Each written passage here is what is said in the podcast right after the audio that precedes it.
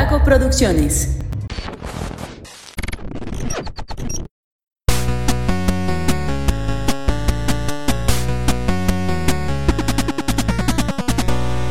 Hola, hola, ¿cómo están? Muy buenas a todos y bienvenidos una vez más a Punto Geek. El podcast donde la cultura pop y el entretenimiento están en su punto. El día de hoy estamos aquí para platicar sobre nuestro fanatismo por los Backstreet Boys. Tell me why. Ain't nothing but a heartache. Sobre Backstreet Boys y sobre Love, Dead and Robots. bueno, más sobre Love, Dead and Robots. A lo mejor sale por ahí un, un tema de, de Backstreet Boys, pero no creo. Si, si quieren escuchar a Luis en su cover de... eh, ¿Cómo se llama esa canción? Se llama Mátalas. El Triste. Tell me why. Tell Me Why. ¿Se llama Sí. Tell Me Why? Si quieren escuchar a la versión de Luis de Tell Me Why, No, eh, I, I want it that way. I Want It That Way. I Want It That Way, sí es cierto. Si lo quieren escuchar, eh, contenido exclusivo en Patreon. Contenido exclusivo en Patreon. Este, en OnlyFans. Bueno, no. Uy, ese, ese creo que es otro. Este, si quieren Pero también Luis tiene uno. Si quieren si ver fotos de patas de Josué. Uy, qué rico. No, ya en serio. Venimos aquí a hablar de Love, Dead and Robots.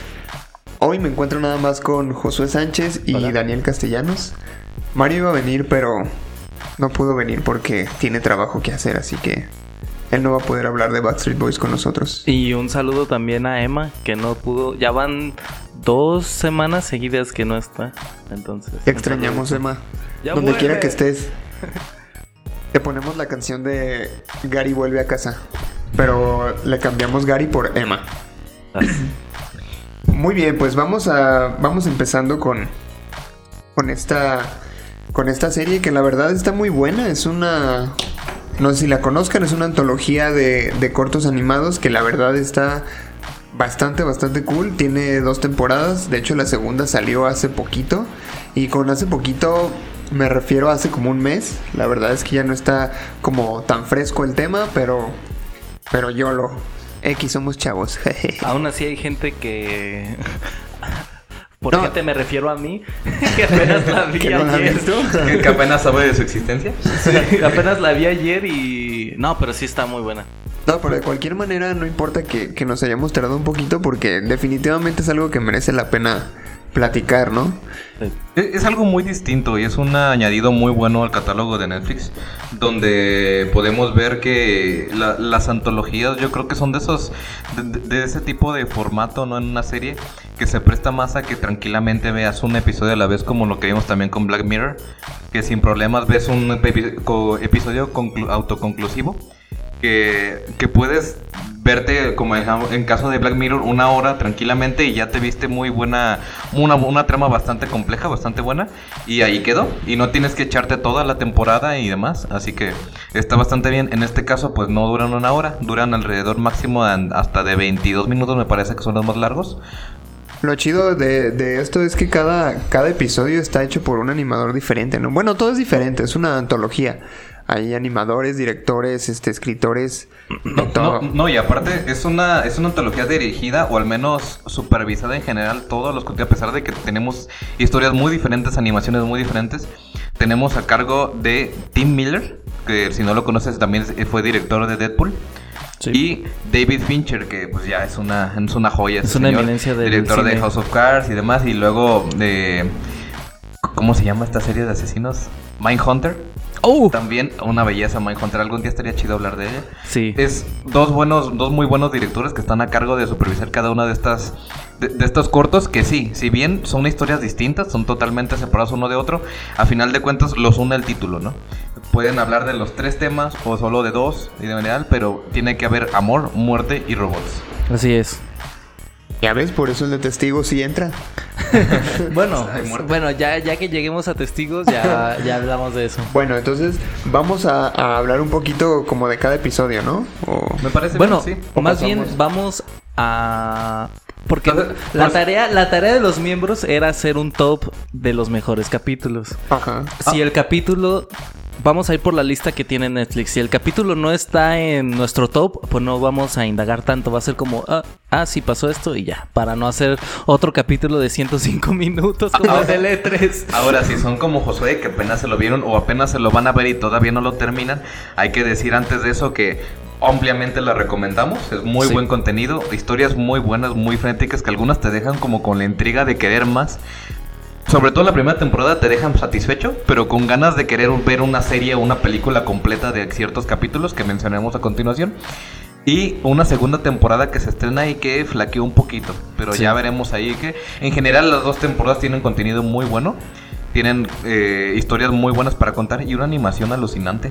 Y en diferentes, diferentes formatos. Pues el estudio de animación de, de esta serie es el mismo que trajo Spider-Man into the Spider-Verse. Y qué versatilidad tienen, ¿no? O sea, Sí. para hacer cualquier cosa. Hay una, hay, hay unas que lo que sí podemos decir es que en la segunda temporada yo creo que mejoró incluso la calidad o se ve más presupuesto todavía que en la Sí. primera. Eh, y, y, y estas tipo de animación hiperrealista es una joya, de verdad. Entonces, véanlo. Eh, no importa si de repente a alguno no les llama la atención, de todos modos, pues dura muy poquito. Sí, eh, porque tú habías dicho que duran 18 minutos. La, el, más, el más largo dura 18 minutos menos dos de créditos.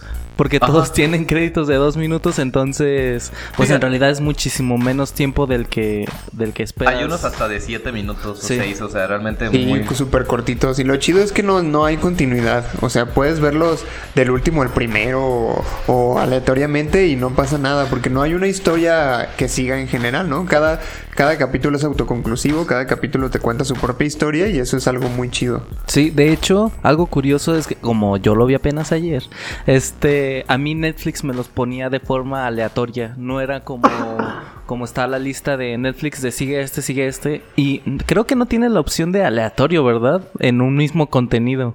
Creo que no. No, Y a, y a mí me los puso aleatorios primero este, luego este, Había, luego el había otro. teorías de por qué te, el orden en el que te los dabas era por tipo de usuario, por preferencias y demás, pero no creo, más bien es simplemente había tres modos, entonces pues a cada uno le tocó diferente. Lo pusieron como del acomodo random. Entonces, sí era, sí era curioso porque yo también cuando salió la primera temporada sí llegué con amigos de, ah, mira, el primero me salió tres robots y no, a mí me salió la grieta, ¿y yo qué? Entonces, What the fuck? entonces sí, era algo curioso. ¿no? A mí el primero fue tres robots también y después el de testigo. Ah, el testigo creo que el mío es el sexto, no es el segundo ni el primero. El primero a mí también me tocó los tres robots y el segundo el de la grita. ¿De la Greta? ¿Ya ven? Entonces, a eso nos referimos. Es magia negra. Aunque está de alguna manera No, eso, es más porque, random. eso es porque Josué es Leo. Ah, claro. También, si quieren escuchar nuestros comentarios sobre horóscopos, contenido exclusivo. Típico de Leo. Sa- ¿Saben qué es lo que no me, no me latió tanto en general? Pues de que redujeron considerablemente el volumen. La primera temporada se la pueden ver con 18 epi- episodios, pues 18 cortos bastante buenos. Y en la segunda nos trajeron 8. Entonces, decisión un poco extraña, no, este, una entrega con menos de la mitad de los, de, lo- de los, de los cortos de la otra temporada, pero bueno. Me acordé de la escena de Harry Potter cuando le dan los regalos a Dudley. sí. Pero ¿por qué hay menos regalos? Sí, pero este año son más grandes. No me importa el tamaño que tengan. De hecho, hay muchos. eh, creo que hay uno o dos en la segunda temporada que son de 18 minutos, ¿no? Los demás Sí, son muy tienen cortos. mayor duración. Y debieron tener aún un poquito más de duración. Y ahorita hablaremos más o menos Ah, un bueno. poquito a fondo de eso. Así que, a continuación, spoilers. Spoilers. Advertencia. Este episodio contiene spoilers. Chin, chin.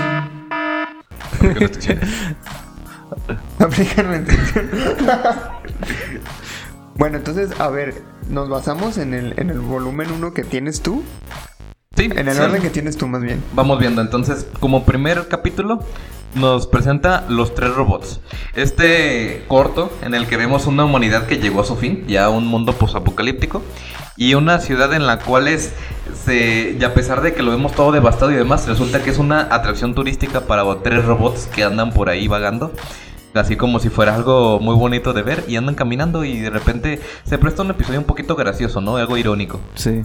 Sí Está chido, a mí me gustó. Digo, no, no está en mi top, pero. Tampoco me está en mi top. Ay. Tampoco está en mi top, pero sí, sí Sa- pasa. ¿Sabes? Para los fans de los gatos es un, es un capítulo muy divertido, la neta, está chido. sí. Sobre todo, eh, yo- sa- ¿sabes? Mi parte favorita es donde, le, donde hay una parte donde se sube el gato a las piernas del robot y está ronroneando. No, parece que va a explotar. Sí, si, sí. si lo quitas vas a volar y el güey, ayúdame. Y sí, es cierto.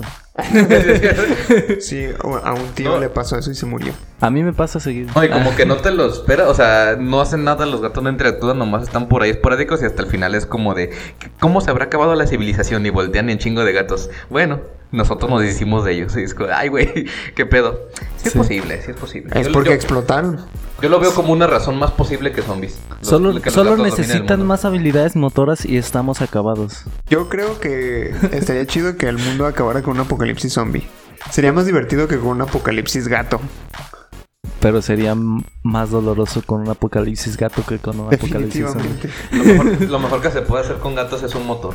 ¿Has pensado en un motor que donde ves que siempre caen parados?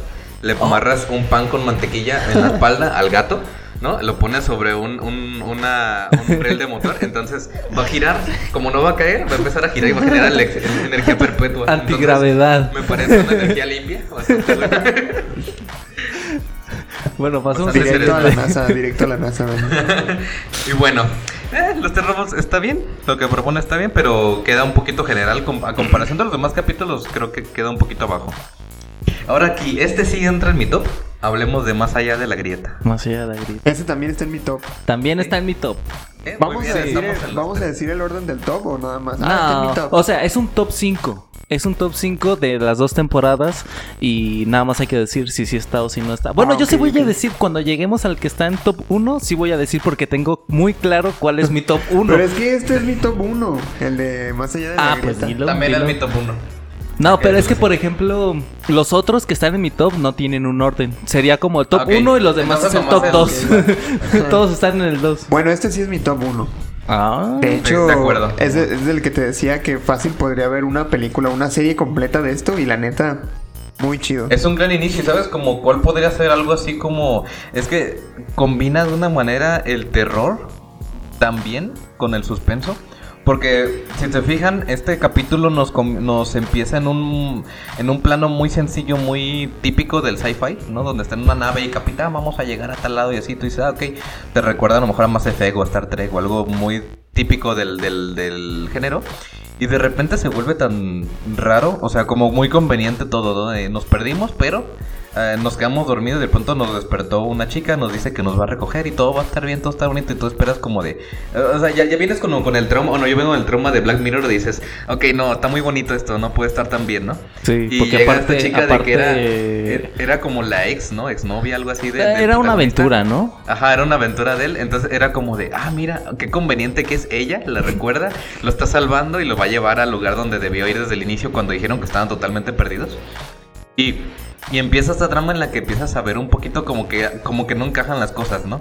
Donde ves que los, los mismos tripulantes empiezan a preguntar, o sea, una chica que está con él le empieza a decir, oye, no la ves como es y no sé qué, y tú la volteas a ver y es una chica normal, ¿no? Y, y se pone muy denso, no sé, Ah, muy eh. como Lovecraftiano. Sí. Está... Al final, ¿cómo termina con la mujer esta adoptando su verdadera forma? Que dices, ay, güey. Es como una especie de araña mutante Ajá. raro y luego él se ve, o sea, no, y lo- lo- a mí me impactó todavía más que eso, que no fue, que fuera un monstruo, el hecho de que voltea, se ve a sí mismo y está en llagas, o sea, está todo hecho mierda, o sea, está como náufrago. Y empieza a voltear a su alrededor y todos muertos, todo lleno de tripas, todo, o sea, te- de la nada te así de un segundo para otro, te pone una escena súper tétrica, muy cabrona. Y dices, ¿qué pedo, qué pedo? No, o sea, no entiendes en qué momento pasó esto. Y de alguna manera, el hecho de que después de eso volvemos al inicio, hace como una especie de bucle porque le dicen que no debe saber la verdad. No debe, aún no está listo para saber la verdad de lo que realmente le pasó. Pum, lo regresan y otra vez estamos donde él despierta de la cápsula y vuelven a rescatarlo. Sí, a mí me gustó mucho cómo presentaron al monstruo, porque si te fijas, al principio es como todo sombra y solamente se ve como si fuera el torso de una mujer muy bonita. Se ve como que se está sumando y de pronto empiezas a emergir de ahí. Sí, sale como una especie de araña con mil ojos y 157 patas o algo así.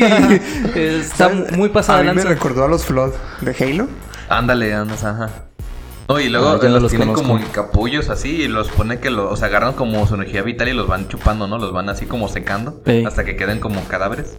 Wow. Y, y ahí es donde, o sea, de la nada, de repente de decir estamos todo bien, vuelve- eh, caes en la cuenta de, güey, se estrellaron en una especie de planeta raro en la que eh, los matan a los humanos. Sí, y luego la frase que le dice que el monstruo que le dice al vato cuando ya está, ya se ve que está en, en crisis, le dice quiero que tengas en claro que todas las almas que caen aquí me importan. Ajá. Está muy fuerte. O sea, y el punto del que juegue psicológicamente con él, ¿no? Porque le dice, ok, te voy a regresar, ¿no? Y pum, y vuelve y es como de, ah, mira. Que hola". aquí, que aquí es, entraría el análisis filosófico. ¿Estamos, nos daríamos cuenta si estamos dentro de una simulación? Estamos en una simulación, ¿no? Y Pues- era simulación, ¿no? ¿Dónde están mis recursos, güey? En los Sims empiezas y ya tienes dinero, aquí qué pedo.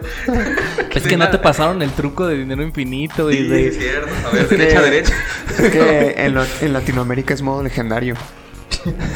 Este, No, eh, es que, es, es que heroico. se acabó las... Te, te pasaste, te pasaste tu vida esto está muy fácil, modo hardcore. Ah, bueno, Latinoamérica.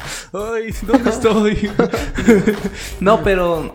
Pero yo creo que sí va de- dentro de eso el, el hecho de que la persona es como, ah, soñé, le enseñaron su realidad y lo volvieron a poner a soñar y él está pensando que la realidad que le enseñaron era un sueño y que como esto es más conveniente para él, pues esto es lo que es la verdad. Y técnicamente es como una muerte sin sufrimiento porque lo están poniendo en un mundo ideal mientras lo están matando, ¿no? Y Sí. hasta el punto en que lo maten completamente su conciencia y demás, va a estar en ese bucle como de una buena experiencia, digamos, donde encuentra otra vez a su amor y demás.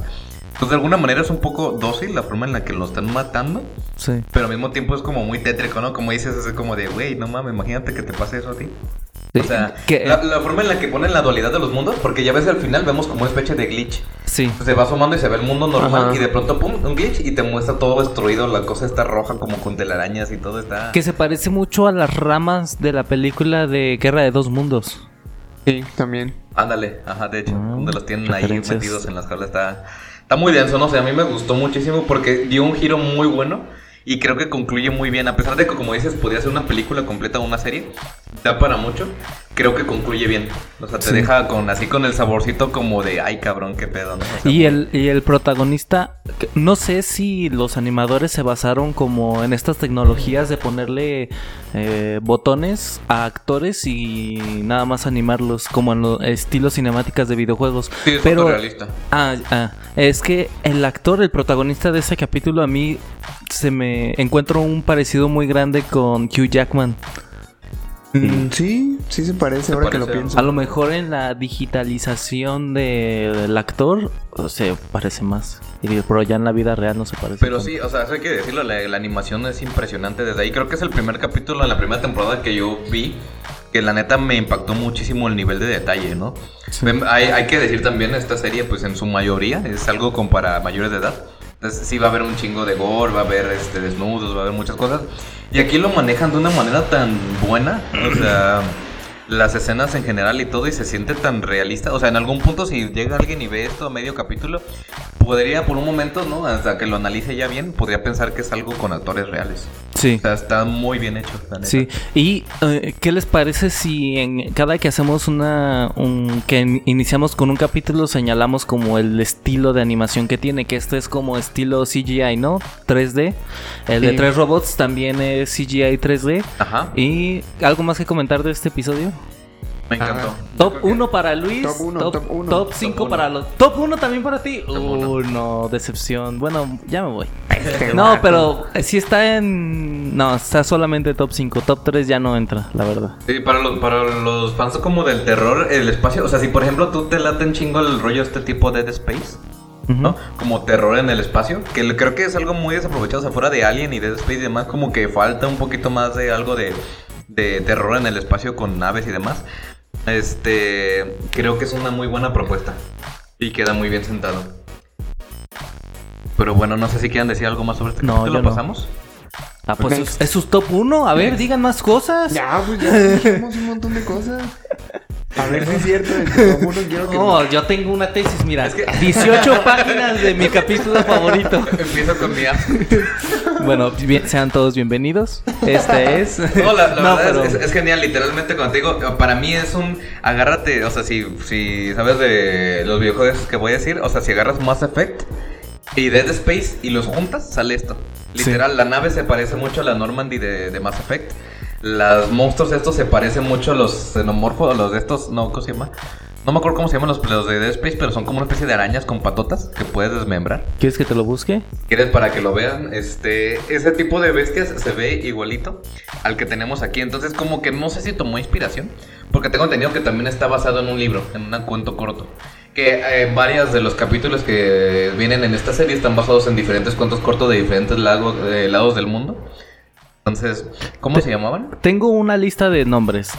Wizard, Slasher, Infector, Creeper, Spider, Brute, Tentacle y Ozzy. ¿Ninguno En de general esos? había un nombre general para todos. No, no hay. ¿No aparece? Necromorphos. Necromorphos. Eh, ahí Sí. está. Sí, Necromorphos. Ahí está. Gran juego de Space, todavía de 2008 todavía se, se juega bastante chido en la actualidad. Si quieren terror del bueno.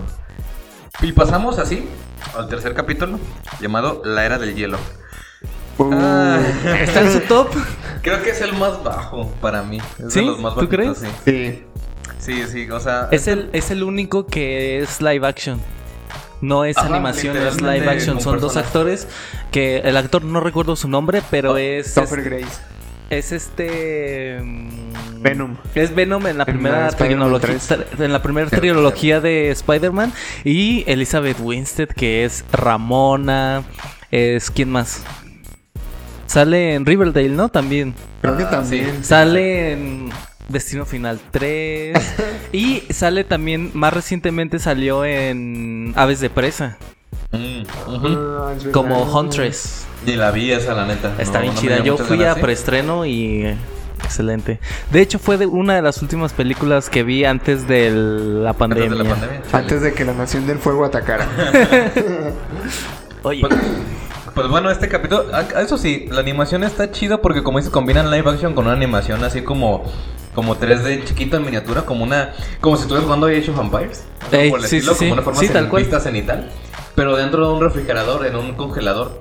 Y ponen como, en sí, eh, la sinopsis es que una joven pareja se muda a un departamento y encuentra una civilización perdida en su refrigerador antiguo.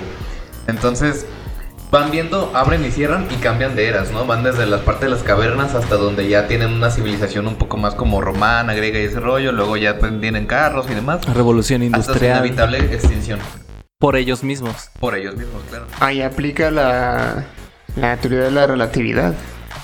Donde dice que el tiempo pasa diferente según desde Ajá. donde lo observes. Entonces aquí cada que abren y cierran pasan alrededor de 300 años, 500 años para que A, a- avancen. a mí hay una escena que sí se me hizo muy graciosa, que están ellos dos eh, viendo así tal cual a través de un refri.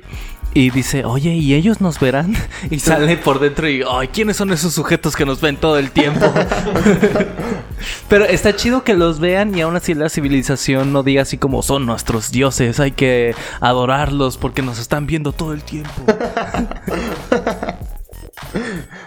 Ey, oh, los grandes dioses nos han traído luz. ¿eh? Yo sí quisiera que Elizabeth Winstead fuera mi diosa. Y no hay dioses visibles, perdón. ¿Qué tal, ¿Qué tal si nosotros estamos ¿Cómo? dentro de una nevera? Yo sabía mi tortilla, qué pedo. pues bueno, en resumen, pues ese es el capítulo de Entonces no está en su top. Ah, No, para No, nada. yo tampoco. Sigue. Entonces pasamos a otro que se me hace bastante bueno, aunque no está en mi top, no sé el de ustedes. La ventaja de Sony. Mira, yo no lo pondría en mi top 5. Pero estaría en el 10? top 6. Sí. ah, o sea, uno después. Sí, yo también creo que estaría en mi top 6. Sí. Sí, sí, ok. Está bastante bueno, ¿eh? Este nos dice la sinopsis. En el submundo de las luchas entre bestias, Sony es imbatible. Solo puede asegurarse de no perder su ventaja. ¿Qué es su ventaja? Lo, veré- lo ves hasta el final del capítulo, pero inicia como estas peleas como tipo a lo que estamos como de pelea entre kaijus. Ujú. De estilo como Pacific Rim, como este tipo de peleas así como entre monstruos en general y tienes un tripulante que los controla, ¿no? A distancia. Entonces las peleas se ven muy chingonas, o sea, la- los efectos en los que van, de repente le quitan partes y se le cae un tentáculo y todo, está muy chingona cómo se ve. Y lo ves como algo normal, como de, ah, bueno, son peleas, ¿no? Como algo normal del, de sci-fi, por ejemplo, donde es una historia en la que pues hacen peleas clandestinas entre monstruos y tal y listo. Pero el final da un giro interesante, ¿no? Que es lo que como tal es la ventaja de Sony. Sí. Que tiene mucha razón. O sea, el, el argumento del por qué siempre gana es este. Es, eh, es muy real. Porque. Bueno, continúa, perdón. Bueno, es que se supone que ya, ya dijimos que iba a haber spoilers. Es que se supone que, como menciona Dani, lo- hay personas que los controlan como wifi mental, ¿no? Y este, entonces, pues al final de cuentas, como tú no, tú eres el que no tiene el, el riesgo de morir, pues no vas por todo, pues. O sea, no vas. Hay cierto. Cautela, ¿no? Hay cierta cautela, hay cierto control porque al final de cuentas tú no eres el que va a morir y esa es la ventaja. El monstruo, el kaiju de este capítulo está peleando él, nadie lo controla. Y de hecho lo vemos de una manera, o sea, la revelación se me hizo bastante buena, la forma Sí. en la que lo revelan, porque vemos a esta chica que vuelve de la pelea y todo, y a la otra, el contrincante que perdió, llega y es como de, hey, ¿cómo le hace? No sé qué, y de repente se ve como que la quiere seducir, como hay un pequeño beso y demás ahí, y en eso la, intenta, sí la seduce. O sea, sí la seduce, y después de eso, pum, le, la mata, no, no recuerdo si le da un disparo, le da cuchilla o, o qué le hacía. Sí, eh, con unas garras de Freddy Krueger le atraviesa el cráneo y luego llega el, el pimp y le, le empieza a patear la, Ah, le empieza la a cabeza. todo el cra- ajá. Sí. Sí, cierto. Y se ve bien brutal y tú quedas como de ya mataron al prota. Chale. ¿Cuál era la ventaja entonces? O apenas la vamos a saber. Y en ese momento es donde despierta la bestia que controlaba y decía, realmente era yo, ¿no? Sí, Entonces, plot esa, esa forma en la que lo, lo revelan se me hizo muy buena, la verdad. Sí, no entra en mi top 5, pero sí, como dicen, está un poquito bajito. Sí, está eh, de la media el más alto de los altos. Ajá, es de los altos en general. Sí, de la media altos. los bueno, altos. es bueno. También este tiene una animación medio fotorrealista, 3D, bastante impactante a la vista y con tonos rojos. Todo el Sí. tiempo, si te fijas, son de distintas. Es una paleta de colores muy entre roja y negro. Ajá, Entonces, oscuros, ¿no? va- como, muy, va- como muy cyberpunk. Eh, Ándale, de hecho, ajá. sí. Como muy neón, ¿no? Con de esos toques así, poquita luz y demás, pero muy lúgubre, como para que resalte más la. Si el monstruo tiene ojos azules y demás, Sí. resalte a la vista. Es- Eso está bastante bueno. Después tenemos otro que también es de los bajitos, pero que está cagado. No, eso está muy gracioso, la verdad, ese sí me gustó, pero no entra en mi top. El yogur que conquistó el mundo. No, Ya tampoco nombre está en mi está top. Tampoco está en mi top para No, nada. tampoco. Pero sí da risa, sí da. Ajá. Es De que, hecho, es que refleja, bueno, La, animación está como, como, o sea, es 3D también, pero como para película de niños, ¿no? como de plastilina. Ándale, sí. algo así, como... Sí, es, es como, eh, o sea, recuerdo un poquito a la forma en la que animaba, o sea, el- ¿cómo se puede decir? Como esto de bolas y crome, como este to- stop motion, como el estilo de los personajes, pero Mm. es una animación 3D como tal, es Sí, sí, digital, no es total, no es stop motion. Pero el diseño sí se ve como plasticoso, como de, de- de manual. Ujú. Entonces- y lo único a rescatar de este capítulo es en, en sí es que es gracioso y lo siguiente es que refleja la naturaleza humana, el liderazgo y cómo llegan los, los líderes actuales al, al poder y, y lo frágil que es el poder en realidad. Literalmente nos dice que cualquier pendejada puede ser presidente, ¿no? Y cualquier cosa puede dirigirnos si tiene, si las personas se convencen de que puede, ¿no? O sea, realmente no necesitas ser un candidato Lo así estamos que- experimentando ahora.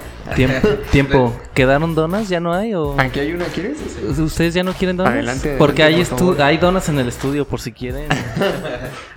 por si gustan. Tenemos donas en los estudios Vago. Entonces, este capítulo, eh, el AMLO que dominó, digo, el yogur que conquistó el mundo. Oye, pues, no politicemos. Es una crítica política social. No que insultes está- al yogur. Pobre yogur. El buen oicos. No, pues sí.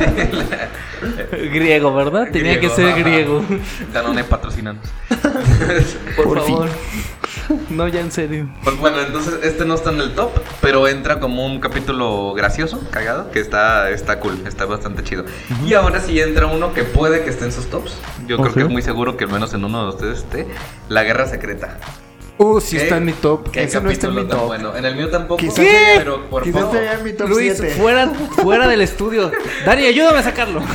A mí también, porque No, yo no. ¿No está en tu top?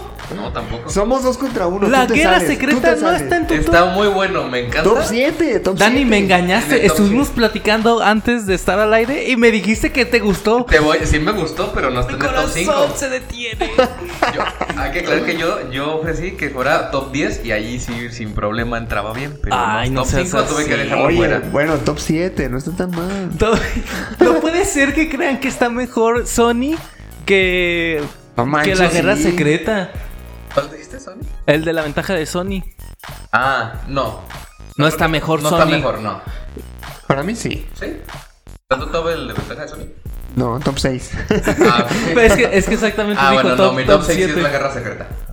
Ah, no pueden ser así, no pueden ser así. Ahora, puedo cambiarlo por uno de la segunda temporada que ahora que lo repienso no, no me... O sea, creo que este es mejor. Entonces, digamos que sí entra en el top 5 y quito uno de la segunda.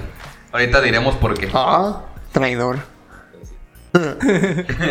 Entonces, bueno, hablemos de la guerra secreta. Sí, por favor. En esta la sinopsis podemos ver de manera general que en las profundidades de los bosques de Siberia, unidades de élite del ejército rojo luchan contra viles demonios. Aquí vemos un entorno primero como un rollo muy soviético, un rollo en el que estamos en una medio de una guerra donde vemos soldados avanzando y todos son camaradas.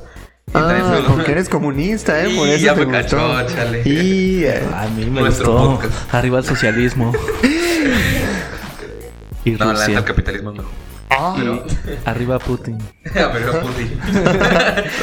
así lo hacemos en la madre Rusia. Sí. Bueno, por la guerra secreta.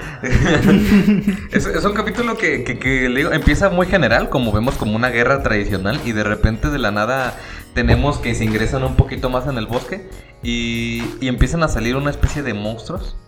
Que en realidad aquí tengo que hacer una aclaración. Ajá. Los monstruos en realidad no me gustan. Y si se fijan, los monstruos son casi los mismos en todos los cortos de Love, De hecho, se Love Dead mucho. and Robots. Y en realidad no me gustan. Este, Es a la forma en la gente que conectan todo. Ah, tal vez. este, y de hecho, se parecen mucho a los. A los monstruos de A Quiet Place, solamente que estos Ándale. sí escuchan, pero son más o menos Pero, así. Para la gente que no ¿sabes- haya visto la ¿sabes serie, Qué me, ¿Sabes qué me encantó de la forma en la que presentan estos monstruos? Yo creo que en la narrativa es muy importante dar desde inicio para que te dé miedo el saber qué pueden hacer, ¿no? Como en un lugar en silencio donde al principio nos muestran que asesinan a alguien, pum, de la nada se lo llevan y corren rapidísimo y te quedas como de, güey, no puedo huir de ellos, o sea, son extremadamente rápidos, ¿no? Entonces te dejan como esa chispa en el cerebro como decir, estos monstruos están cabrones. Aquí vemos que su primera aparición literal es donde llegan y de repente de la nada a uno le cortan la cabeza, a otro lo atraviesan, a otro le golpe del brazo, pero ni siquiera los ves a veces. o sea, Yo estaría pensando más como en los de Stranger Things. En los... Ah, ok. No me acuerdo los nombres, ¿cómo se llaman? Ay, yo tampoco. yo lo busco, espérense. Monstruos. ¿Demogorgon? Ándale, sí. Demogorgon, sí. no sé. Ah, bueno, el Demogorgon, ándale, se parece. ¿Para qué queremos internet si tenemos a Dani? Pero sí, también este, igual que la ventaja de Sony, maneja un filtro o un, o un color entre azules, cal- así un poquito muy fríos, pero con un, contra- un rojo muy contrastante, donde avientan las bengalas, donde empiezan a hacer esto. Todo el tiempo vamos a ver, sobre todo cuando hay peligro, va a haber un tono rojo. Entonces te hace como la alerta de en cuanto van a aparecer los monstruos, ya sabes qué onda, ¿no? Entonces visualmente se me hace muy bonito. Es un, esta sí es una, no es una animación fotorrealista, de hecho esta la considero un poquito más como 3D, pero como de tipo... Como de videojuegos. Como de, Sí, hecho, exactamente, de pareciera lo videojuegos. que, que fuera del- de, la grabación en la versión de Patrons. Estábamos comentando que parecía como la cinemática inicial de un videojuego. Y sin problema lo podías poner como Sí, de ahí claro. partiera un videojuego al estilo, a lo mejor un FPS tipo Battlefield. Sí. Pero ambientado en- con una especie de monstruos y demás. Entonces está bastante bueno. Sí, de hecho, si me dan chance porque está en mi top. De hecho, creo que este estaría en mi top 3. Porque Ah, bárbaro. a mí me gustó mucho porque era eso exactamente. Como se parece tanto a una cinemática de videojuegos. Te, da- te dan ganas de... estás viendo el capítulo y te dan ganas de... Se acaba y ya tienes todo el control y empiezas a disparar, a disparar monstruos. Y eso es lo que, lo que a mí me gustó. Y también que el grupo al que estás siguiendo, el grupo protagonista, es como muy unido y todos tienen la tarea que tienen que hacer. Y al final, cuando salvan, porque en el grupo hay un niño, y después te enteras que el niño es el.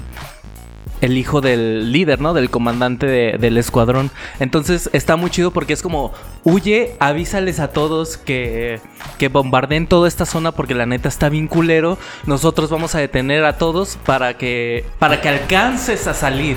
Ajá, sí, sí, Porque- o sea, ya, ya saben que no pueden ganar. Sí, sí, ¿no? Y sí. te lo dejan muy claro como cada uno, a pesar de que te los presentan y se ven bien armados los personajes, de la nada uno ya le atravesaron, otro ya le cortaron la cabeza, o sea, ya empiezas a, a- a sentir temor porque, güey, igual y no sale de aquí, ¿no? Sí, y aparte se nota que es como un entorno muy Segunda Guerra Mundial por ahí, por el tipo de armas que tienen. Sí, está, sí, ajá, estamos hablando de pues, 50, 60 más o menos por ahí.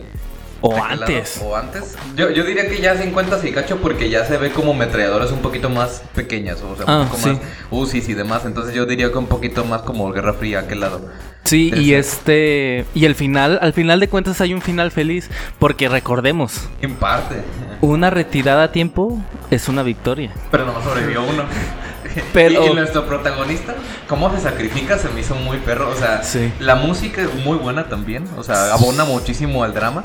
Y vemos cómo de repente pues empiezan a plantar bombas.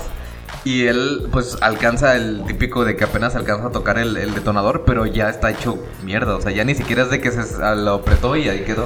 O sea, estuvieron peleando durante 3-4 minutos del episodio. Sí, del Y- episodio. Y ya apenas alcanzó con la mano que le quedaba a apretar el botón y explota toda la mina, ¿no? Sí, a mí, a mí me, me, me gustó mucho porque tiene mucha acción.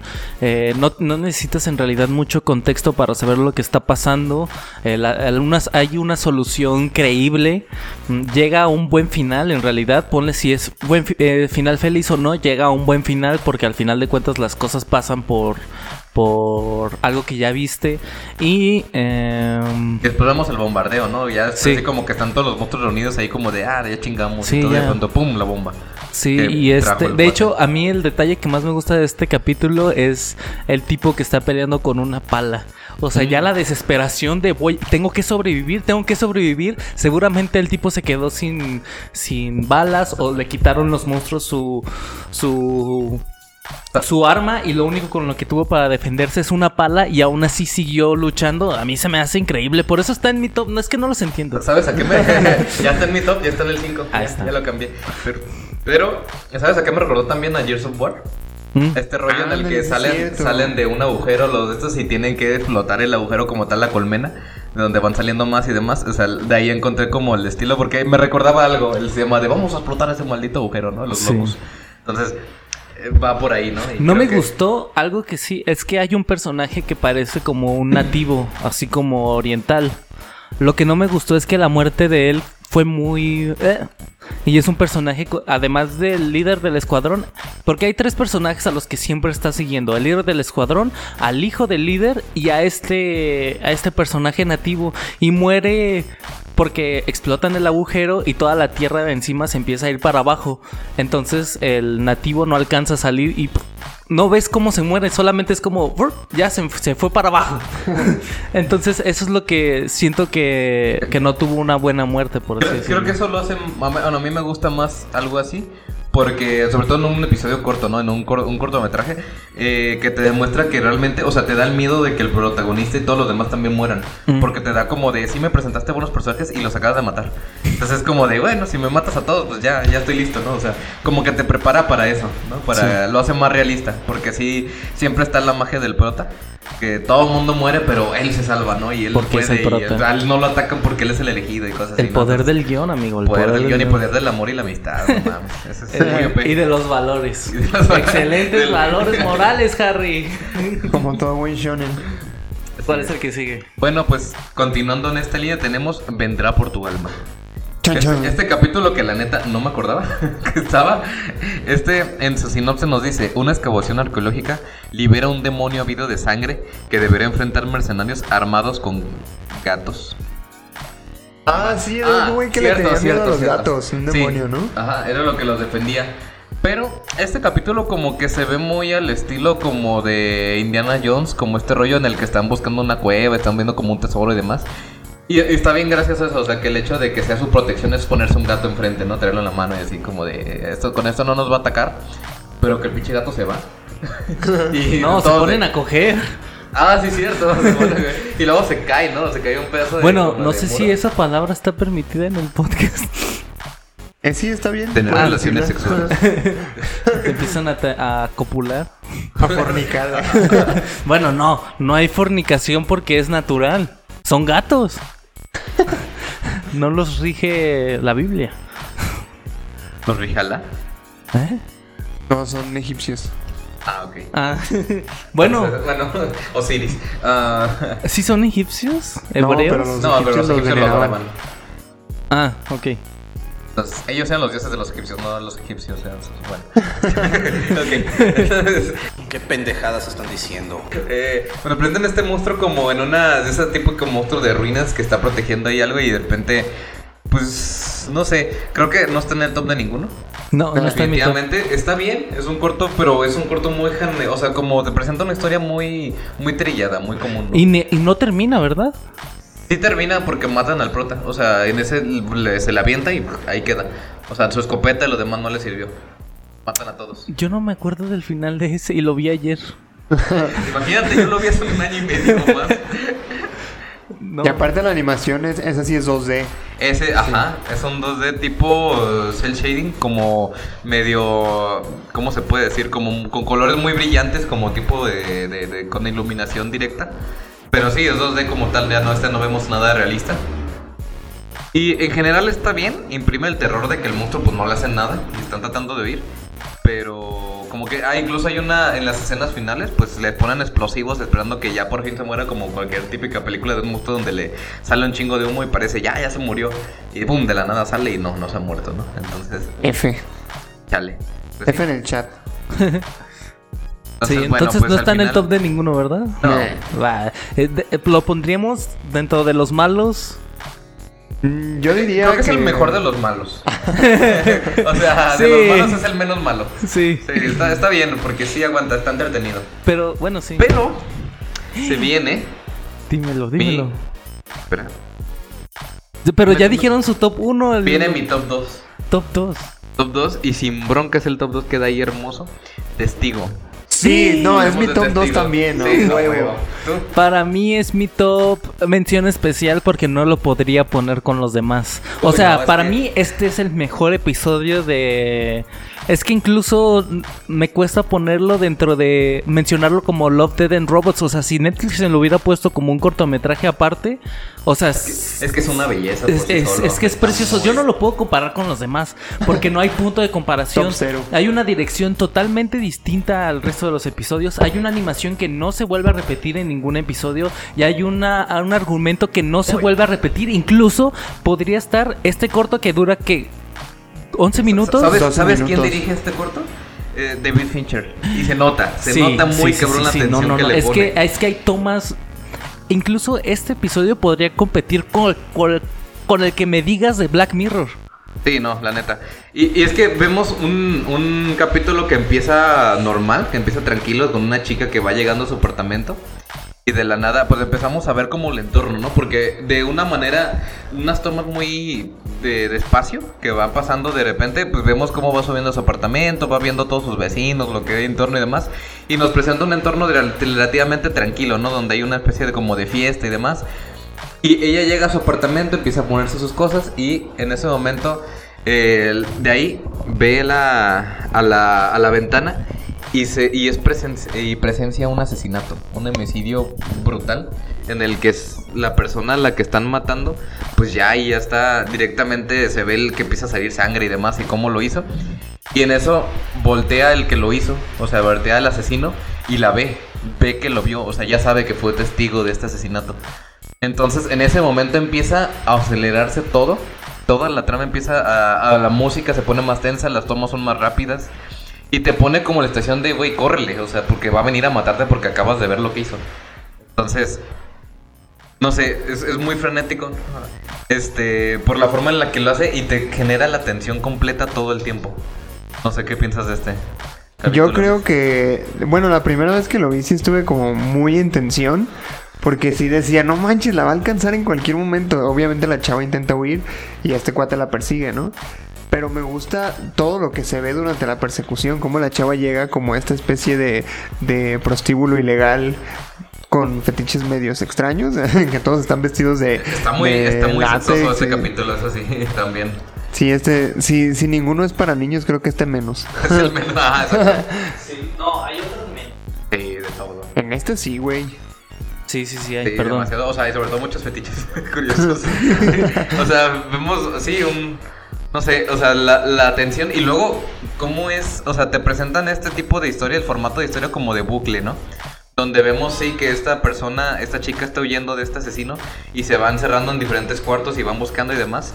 Y llegan a un punto en el que clímax de que ya la alcanzó, ya empiezan a confrontarse y termina ella matándolo a él, Sí. ¿no? Y se llena de sangre la cara y todo y en ese momento voltea a la ventana y una persona lo vio. Sí. Y te quedas de no mames, ahora ¿qué va a hacer ella? ¿Va a hacer lo mismo? ¿Va a ir a matar a esta persona? No, pero no era, no era cualquier persona. Era el mismo vato. chavo. Era el- Ah, sí, sí, sí. El, el Ah, güey sí, que la mató al principio. Porque acuérdate que empieza el capítulo Sí. cuando matan a una mujer y después se, se, se ve que la que asesinaron en ese cuarto era la chava que fue testigo. Sí, o sea, o la sea, historia giraba en torno de esas dos personas que se mataban entre sí una y otra vez. Sí, el, el pedo aquí es que el chico le empieza a seguir. Le empieza a seguir a la chava porque según eso la acaba de matar.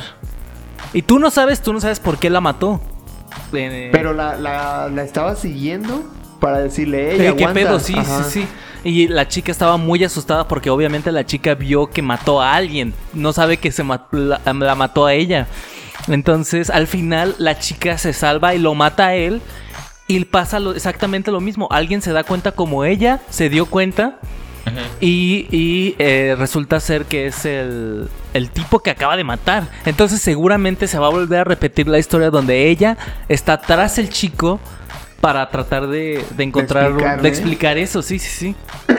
Ajá, Y luego el chico la mata otra vez. Y así, y así, y así. Una simulación. no le digo que era como un Un bucle. bug. Un bucle, un bug. Este. Que sí, o sea, yo creo que es el que te pone más en tensión de todos los capítulos Sí, en sí, general. sin duda. Está muy bueno y lo puede. O sea, yo creo que es de los que recomendaría en general. O sea, si Sí. tienes que agarrar uno, sería sobre todo ese. Y hay otro que, que no sé si quieren decir más de este capítulo. No, pues véanlo, véanlo. Y en realidad estaría muy chido que Netflix. ah, Bueno, tú dijiste fuera del aire que ganó un premio. Me parece que sí. No recuerdo exactamente qué premio, pero sí ganó un premio este cortometraje. Bueno, Por sobre todo su dirección. siga- sigan comentando de este episodio. Ahorita les digo cuál. Ahorita confirmamos cuál era.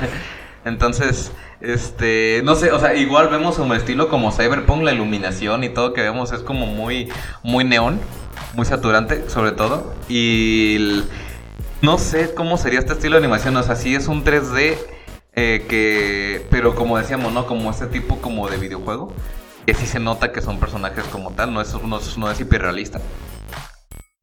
Pero sencillamente es, brillante cómo lo maneja todo. Y, y es, y es muy curioso porque la mayoría de los capítulos vemos como unas tomas muy convencionales, como vemos como de general, como persiguiendo en el, en el hombro hacia el personaje y demás, o sea, como que lo más conveniente. Y en este caso vemos algo como lo que veíamos en Resident Evil o algo por el estilo, donde la cámara la ponen en una esquina o en una escalera, pero fija, y los personajes se van moviendo ahí.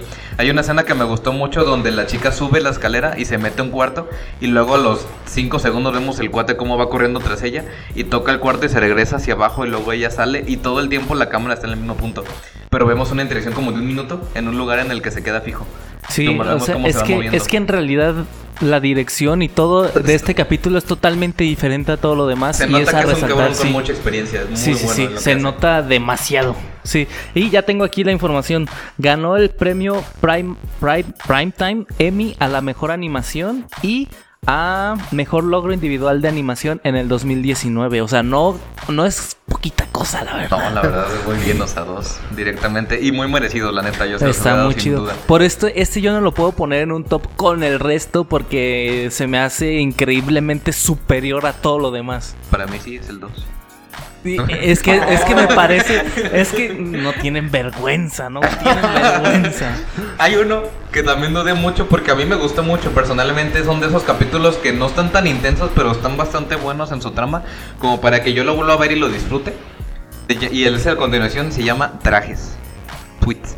Y en este capítulo vemos este como sinopsis una comunidad de granjeros deberá defenderse de una invasión alienígena con sus robots caseros. Nos presenta este, este como tipo, lo mismo que decía como tipo Pacific Ring, donde tenemos unos mechas construidos a partir de pues diferentes chatarra y mecanismos y demás que fueron armando las personas. Están en un, en un, en un lugar donde pues tienen ahí sus, sus- sus cultivos y demás. Y de la nada empiezan a atacar estas bestias. Y los robots están diseñados para que maten a estas bestias y, a- y ar- aren, eh, ¿cómo se dice? Acarreen al ganado y todos vivan tranquilos, ¿no? Pero de la nada empieza a haber portales donde empiezan a salir, pero un chingo, o sea, de cientos de estas bestias. Entonces tratan de reunir a todo el pueblo y nomás responden tres. Que vemos a nuestro protagonista, nuestro señor barbón de camisa de cuadritos, típico del de granjero. Sí. Vemos a un cuate con una, con su, con su robot que quiere muchísimo, que el- así como que el- es su bebé, que por fin lo saca, y una señora que la neta su robot está bien chingón, que está to- todo lleno de armado con cohetes y demás, muy bueno. Y esta animación también, sea, esta, esta sí es totalmente cel shading, vemos una como muy caricaturista, como muy cómic. Me Y recuerda esta- mucho a, a A un videojuego. A- ¿Sí? A mí me recuerda me más a Team Fortress. O tiempo, ándale, ajá. Creo que se, se parece más a Team Fortress Es que, a. El estilo como de la animación y la cosa se me figura un poquito ahí a lo primero que pudieron hacer como lo que ahora hicieron en Spider-Verse. Me recuerda más a. ¿Cómo se llama esta película? ¿La de La Casa de los Sustos? ¿O.? Ah, sí. Este. Sí, sí, sí. Sí, de pero, en tres- pero un DreamWorks. poquito más 3D esa, la de la casa monstruo. Ándale, De Steven esa. Spielberg. Ujú. Eh, eso es más 3D. Este es más. Este es más 2D. O Sí. sea, bueno, 2.5D. Porque sí se ve como planito, pero le dan un volumen con la iluminación, le dan un volumen Sí. a las cosas, entonces se ve como el, el ambiente, pero sí no es, no es 3D como tal. Eh, no sé, un capítulo que me gustó mucho, se hace bien la atención, pero son de esos que terminan bien, ¿no? Ah, Bien entre comillas, porque como que vuelven a usar el recurso que usan en la de la más allá de la grieta, donde vemos que un final en el que parece que todo se ve más y la alejan, y es un planeta que enseñan siempre la ha estado de perspectiva. estas madres, o sea, está investado de monstruos que obviamente que vemos que lo que ellos combatieron es un 10% de lo que hay en el planeta y se le empiezan a llenar más y más, entonces Sí. dices, bueno, ya se los cargó la chingada. Es que de hecho, de hecho, es que de hecho el primer episodio lo menciona, eh, bueno, el primer episodio que estoy hablando, en la primera parte, cuando están esta pareja en, en la cena más o menos, eh, dice, oye, hay una grieta. En, en tal lado como en el corral. Entonces necesito que vayas a verla para no estar en peligro. Y ya te das cuenta ya en el final que pues esa grieta pues era de suma importancia darle relevancia y solucionarlo de una vez por todas, porque de hecho lo, lo que a mí me gusta cuando te enseña la perspectiva es que no son los únicos humanos en el mundo, sino que hay muchos grupos, muchos círculos así protegidos alrededor de todos y por eso no, no este... Sí, pues ellos son como cupulitas, ¿no? O sea, como Sí, cúpulas de... es una de- nada de- más de esas. Entonces empiezan a rodearlos y pues un día ya se los va a cargar porque todo es el planeta entero. Y bueno, siguiente, y este le va a gustar mucho a Josué. Sí, Quiero que hable primero Josué. sí. Buena cacería. Este es mi top 1. Buena cacería es mi Primero, top 1. Sí. Empecemos con la sinopsis. Es, dice, el hijo de un cazador de espíritus entabla una amistad con una criatura mitológica atrapada en una forma humana. A ver, Chan, chan. vamos empezando a ver con eso. A ver, entonces deja abro mi documento de 18 páginas. Ver si La tesis mi de 18 páginas. Si está en mi top, es mi top 3. Top 3, Luis. No es, y de- mira, ya te perdoné una. Si dices No está, que no está en tu top, va a estar en top 8. Está en mi top 8. Y la apunta. Es que no estaba. Bueno, mira, podría sustituirlo. Sí, no, sí, definitivamente top 5. Top 5, ya dijiste. entra en el top. Ah, Entra en el ¿Cuál top. quitaste? El de mutantes. Ah, ok. Ay, Ah, está no. bien. Bueno, Está- está no, bien. sí, está bien, está bien. Sí, Está- sí, sí. Definitivamente. Bueno, tengo que decir que este fue el primer episodio que yo vi en 2D. Ah, o sea, en dibujo de caricatura. Y como ya había visto Más allá de la grieta, Mutantes, que vamos a hablar más al rato, y el de Guerra Secreta, yo pensé que este iba a ser un capítulo muy meh. Pero la verdad es que estoy muy agradecido que me haya ¿No te cerrado parece todo animación como tipo Avatar? Como de ese estilo. no Incluso sé? creo que es, es más de baja calidad que Avatar. Ajá. Es sí, como más plano incluso. Pero tiene un, un O sea, el arte está muy bonito. Sí, la sí, animación a lo mejor sí como que está un poquito cortilla. O sea, que cortan algunas escenas como de pelea, de combate en general. Pero el arte está hermoso. O sea, el. Japón de este tipo como de... Es como Japón feudal, ¿no? Como... No, es este, es China en realidad. ¿Es China? Bueno, ajá. Pero el, el periodo asiático como de... ah, Como de antaño, sí. ¿no? De antes. Sí, a mí, a mí me encanta mucho porque, uno, la historia, este, creo que evoluciona de forma magistral. Eh, segundo, toca temas muy importantes como la discriminación a la mujer, la trata de, de blancas, eh, la discriminación a otras razas, el empoderamiento, el, el esto, la hegemonía blanca, eh, la revolución industrial Y al final de cuentas, el- la lucha de estas, de estas, de este, de estas razas, la lucha de estas personas por seguir una vida normal, ya ni siquiera por, por, por tratar de derrocar, de derrocar este poder, más por tener una vida normal, una vida en la que no tengan que, que estar simpatizando con esta gente y recibiendo malos tratos y se me hace increíble porque, bueno, ya incluyendo spoilers, se me hace muy chido que se supone que esta, el papá es un cazador de demonios. Entonces lleva a su hijo como ayudante de cazador de demonios. Van, van persiguiendo a una chica demonio que se supone que esta señora Nezuko. demonio... ¿Eh? No, nada. Nezuko. Se supone que esta, que esta, esta chica demonio, esta señora demonio, eh, se convierte como en una especie de, de animal cuando, cuando se convierte en demonio. Entonces, eh, van tras de ella y se llegan a su guarida y en su guarida el niño se encuentra con la cría de la, de la demonio. Entonces el papá mata a la, a la mamá de la cría, con el tiempo el papá muere también. Y eh, como va avanzando la tecnología y va avanzando la civilización, la chica empieza a tener menos... Porque este es otro tema muy importante. eh, tocan el tema de la magia y cómo nos hemos estado distanciando de este tema espiritual y mágico conforme va avanzando la civilización. Y pues la chica empieza a tener problemas, los dos se mudan a la ciudad, el chico empieza a trabajar para un empresario. El- la chica también empieza como a utilizar sus poderes de seducción demoníaca para estar con sujetos que la tratan mal. Al final la drogan. Tema que pasa todavía, la drogan. Y la mutilan, ¿no? Sí, la le mutilan quitan y la le trans- ponen partes robóticas. Exactamente, y la, dices, la- no mames, o sea, te queda, te impacta mucho la neta. Sí, sí, está muy, está, está muy fuerte. Y lo que hace el niño, que ya en este punto ya es más grande, es que utiliza todos sus conocimientos de ingeniería y hace que ella, porque ella uno de sus más grandes problemas es que ya no se podía transformar otra vez en, Animal. Animal. en animal. Entonces, pues ya aprovechando que es un robot, la empieza a, a modificar para que se pueda transformar en un robot. Y al final, este robot demonio ayuda a chicas que están siendo violentadas. Es que se me parece increíble cómo de en 18 Entonces, minutos. ajá, exacto. Te iba a decir, creo que es la mejor eh, eh, de todos en general. O sea, si bien está en mi top, pero no en mi top 1. Creo que es el capítulo con, 10 o sea, con poco tiempo, como tal, 17 minutos, que te cuenta más. Sí. Y que hace mejor uso de la, de la narrativa en todo su eso. O sea, porque, como dices ahorita, o sea, puedes hablar un chingo de tiempo solamente haciendo como un resumen. O sea, y en los otros capítulos, por ejemplo, el que me gustó más, el del Más allá de la grieta, se puede resumir sencillo.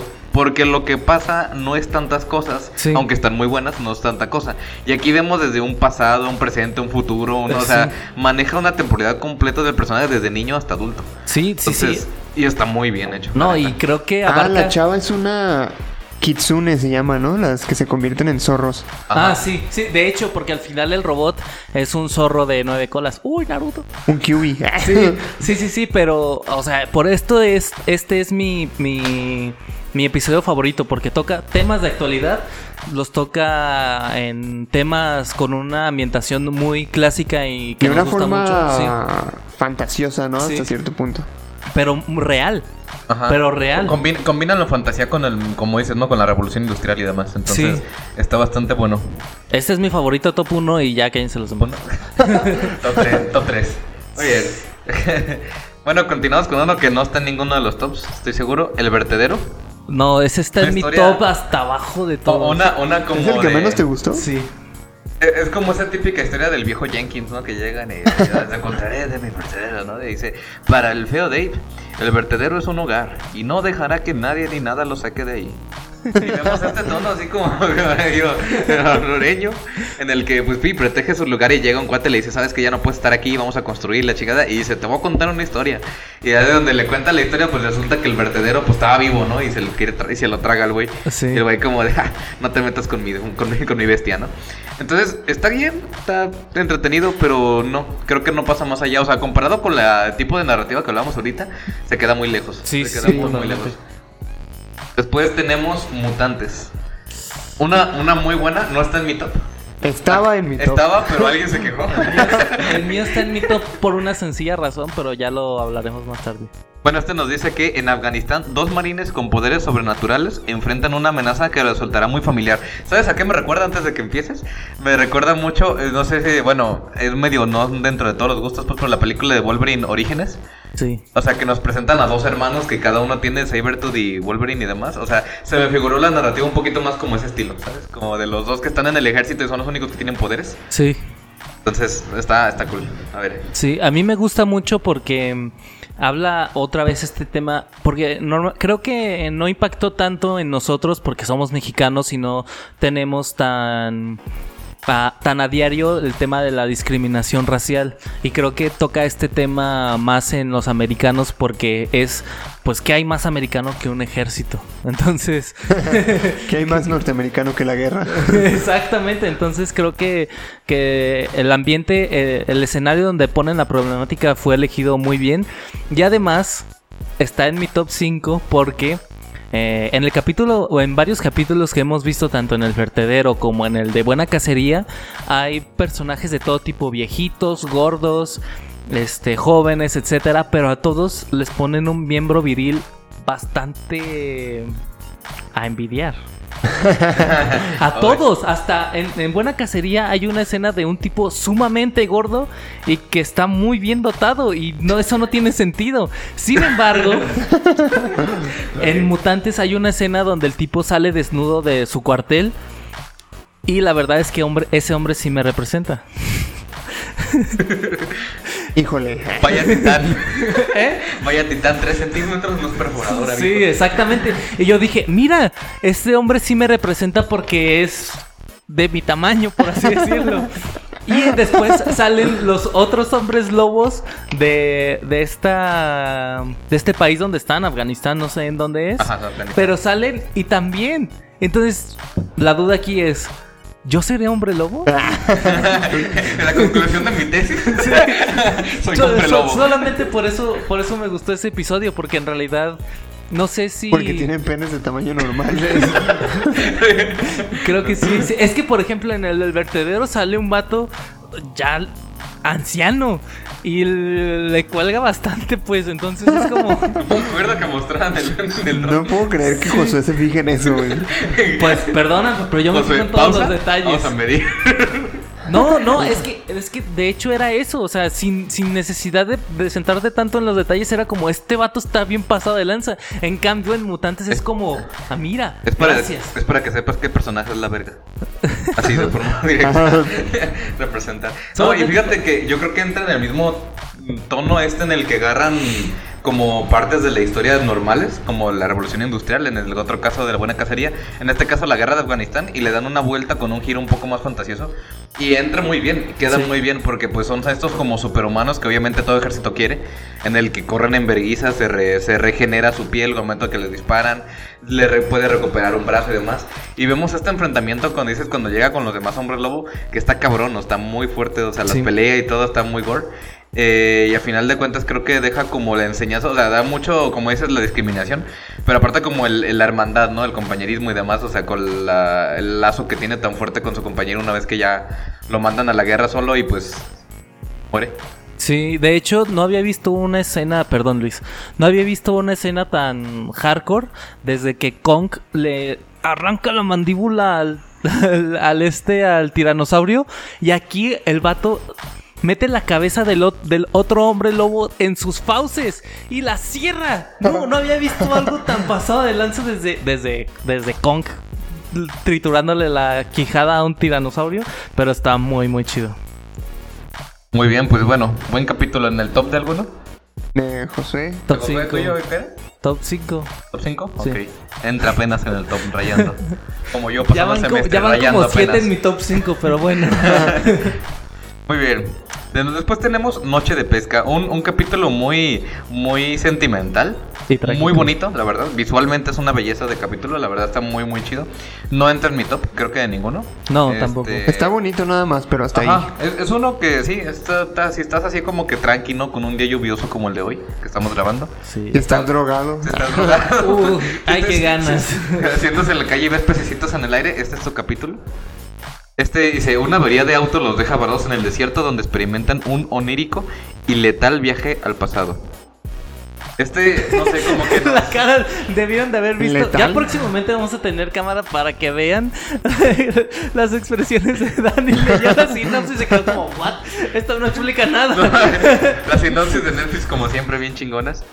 Y, y pues sí, no vemos como el paso del tiempo, como el rollo de la muerte y demás, este, cómo aplica hacia el padre de este, de nuestro protagonista y demás. Y hace como una alusión de la vida junto con el acuario, como este que se forma en el cielo. Que al final pues es como una especie de espejismo, como que pues estando en el desierto, es como una, un, un espejismo que ven ellos como por falta de agua y demás. Entonces, la animación está muy bonita, aquí vemos una animación más caricaturesca, no es realista para nada. No. Entonces, eh, este sí es muy Borderlands, fíjate, es muy ese estilo también este como de caricaturesco, como de que, Sí. que te, que te da, ajá, que te da un aspecto como si fuera 3D, pero al final de cuentas es como acuareloso, como como bien bien resaltadas las líneas de dibujo. Sí, sí, sí. No no las oculta ni nada, no las curvean, las hace muy muy muy fuertes. Entonces, buen capítulo, Sí. pero no entra. De los no. medios, medios. Ajá, de los mejorcitos de los percitos. Entonces, necesito una mano. Otro capítulo que no me acordaba que existía. Está muy Ay, a mí nunca se me olvidó, ¿eh? Pero pues, sí me resultó impactante, pero no entra en mi top de todos Eh, modos. Está como, es que te recuerda como estos tipo como Gravity, como eh, Martian y demás, donde pues sí, Sí. obviamente estás en un vara si estás varado en el espacio, pues si algo hace contacto con el exterior, se te va a quebrar totalmente, se te va a hacer mierda, ¿no? Entonces, este cuate en el que pues sí pierde, empieza a perder una mano y luego que el brazo y luego quiere volver a la nave y demás. No, pierde primero la manga y como está en, en el espacio se le congela y lo tiene prácticamente ya deshecho y después se arranca el brazo para Ajá, o sea, y se- la Para escena en la que regresar a la o sea, nave. la- ajá, lo hacen un poquito prolongado, ¿no? El momento en el que está arrancándose el brazo y tú estás como, te sabes que entrecierras los ojos y como de verga, no mames". Lo va a hacer y pues y es como, bueno, y le va quedando sin oxígeno, o sea, es desesperante, pero creo que es algo que ya habíamos visto, o sea, ese- esa temática como tal, entonces creo que no sorprende tanto a pesar de que está bien. Y no hay death ni, ni love. Sí, Death, ¿no? El brazo. A mí, bueno, se me hace muy, muy chido el, el gesto que hace cuando ya está todo bien, que dice, bueno, pues le hice un, un sacrificio al dios del abismo. Ahora, John ahí hablándole, ¿no? No, es gente, es gente, pero supongo que es gente en la tierra. Es que no me acuerdo muy bien de ese capítulo, sinceramente, pero bueno. Después otro que tampoco está en el top, pero bueno, se llama Historias Alternativas. No, que dice, sé. ¿quieres ver morir a Hitler de las maneras más fantásticas? Te damos la bienvenida al multiverso de muertes de Hitler. Entonces, obviamente es algo muy cagado. Creo que A mí sí se me hizo de el los- peor de todos. es- Sí, es uno de los peorcitos. O sea, está muy me. Está, está gracioso, la verdad. O sea, bueno, hay unas situaciones que dices, no mames, qué pedo, ¿no? Es, pero- que, es que creo que la premisa estaba chida sobre qué pasaría si, hubiera, si ciertos hechos históricos Ajá. hubieran pasado de forma distinta, pero se quisieron ir al lado gracioso y ahí es donde creo que se pierde todo. Sí, es el- que, o sea, la propuesta está buena, el desarrollo no. Sí, En general, ¿no? exacto. Entonces, mm, no mucho Incluso que creo que ahí. había formas más graciosas de poder hacerlo, porque buscaron lo gracioso absurdo como lo de la gelatina. Ajá. Entonces es como, no, no De manches, esto ¿no? no tiene sentido. Como por ejemplo, ah, Hitler muere atropellado por un caballo, es gracioso, es real y tiene una consecuencia como, ah, bueno, como provocó la muerte de alguien, se aceleró el permiso para los autos y eso hizo que, que Alemania fuera más avanzada al momento de la Segunda Guerra. Eso este, es gracioso en un principio, pero causa algo pues más serio, no como lo de la gelatina, lo de las prostitutas. Creo que se fueron yendo cada vez más a lo absurdo y se perdió muy, el muy random. ¿no? Muy como de, ah, bueno, gracias. Sí. Provecho. Ah, igu- igual yo podría haber inventado una historia así de absurda y eh, la podrías haber puesto. yo- yo creo que sí baja bastante la calidad de las narrativas de conforme a lo que tenemos en la antología. Sí. Después de esa tenemos 13 de la suerte. Este, este capítulo que hace como alusión a lo cuando este, tienes este, como decíamos, este amor por los objetos, Objetos inanimados, alguna cariño, por ya sea tu, tu, tu casa, tu carro, tu lo que sea. En este caso vemos a, a una, na- a una uh, piloto que tiene a la infame este, nave 13 de la suerte, que realmente ella la adora y cree que siempre la va a salvar de las misiones a las que vaya. Pero a la novata no la, no la dejan elegir. En realidad ella quería otra nave y le dan esta.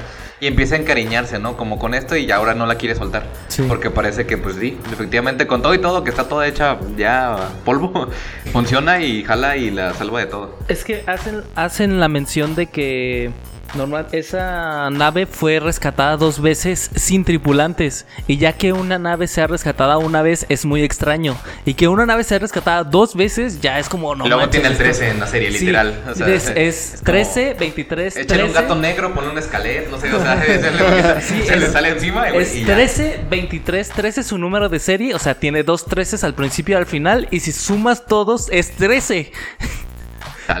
Entonces sí es de muy mala suerte, pero este, el técnico es el que le dice que las naves tienen personalidad y pues la chica se empieza a encariñar con él, con ella y pues la, la máquina le responde con este, con esta confianza que al final está muy chido porque al final la máquina es el que es la que lo salva la nave. Sí, pues está, está bonito, no entra en mi top. no Esta, esta, la mía entra en mi top 10, pero no en mi top 5. Yo no la pondré en mi top. No, yo tampoco creo. Pero Está sí es ya. recomendada para la gente que ama las cosas inanimadas. Sí, o sea, Para la gente que ama las naves. La gente que las nombres. Este, bueno, después de ese tenemos Punto Ciego. Otro también que no entra en mi top. Creo No, que el de mío ninguno. tampoco. Es un capítulo en el que una, vemos una temeraria pandilla de ladrones cyborgs y llevan a cabo un frenético robo a un convoy totalmente blindado. Como vemos, pues otra vez volvemos a la parte de cyborgs donde quieren agarrar partes para mejorarse y demás y quieren robar este convoy. Y, van, y vemos una, un ataque un poquito frenético, o sea, el asalto como tal, como a uno le vuelan partes del cuerpo y a otros dices, bueno, ya se murió la mitad de la banda, ¿no? En ese atraco. y el rato, este, vemos el final como, pues sí, o sea, se vuelven a armar ellos mismos o los arman en tantos y listo.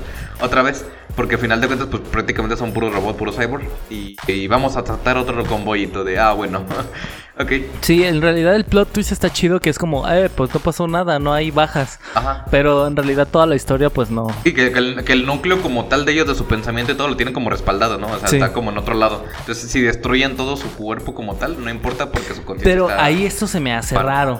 Porque si hay una incongruencia. Si guardaron su memoria antes de la misión, pues se supone que, que no recuerdan cómo pasó.